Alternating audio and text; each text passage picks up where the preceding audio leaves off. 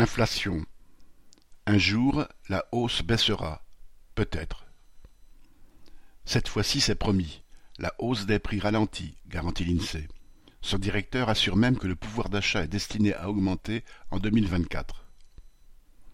La direction de l'INSEE, avec la bénédiction du gouvernement, s'appuie sur les chiffres de l'inflation officielle pour septembre et les prévisions pour le mois de décembre.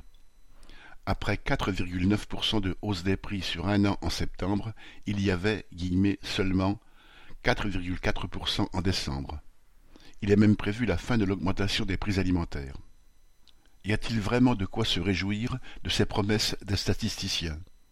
Elles signifient en effet que les prix continuent de croître et que ceux des produits alimentaires, qui ont augmenté de 22% par rapport à janvier 2021, resteraient bloqués à leur sommet actuel.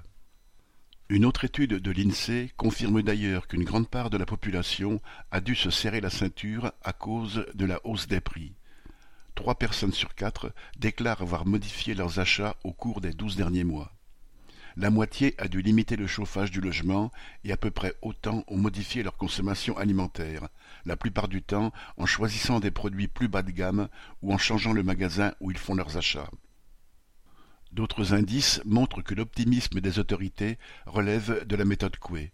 Les spéculateurs profitent de l'augmentation des tensions internationales, avec le développement catastrophique de la crise du Moyen-Orient, pour faire à nouveau monter les prix du pétrole. De plus, les prix des services seraient en train de prendre le relais des prix de l'alimentation. Loyers, eau, transport, santé, communication devraient augmenter de plus de 3% sur un an, alors que les hausses avaient été plus limitées jusque-là dans ce secteur. Selon les experts patronaux, le coupable est tout trouvé, puisque c'est à la hausse du SMIC qu'il faudrait attribuer ces hausses des prix.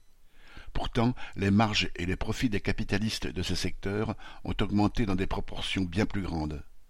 C'est de ce côté-là qu'il faudrait plutôt chercher les responsables de la hausse du coût de la vie.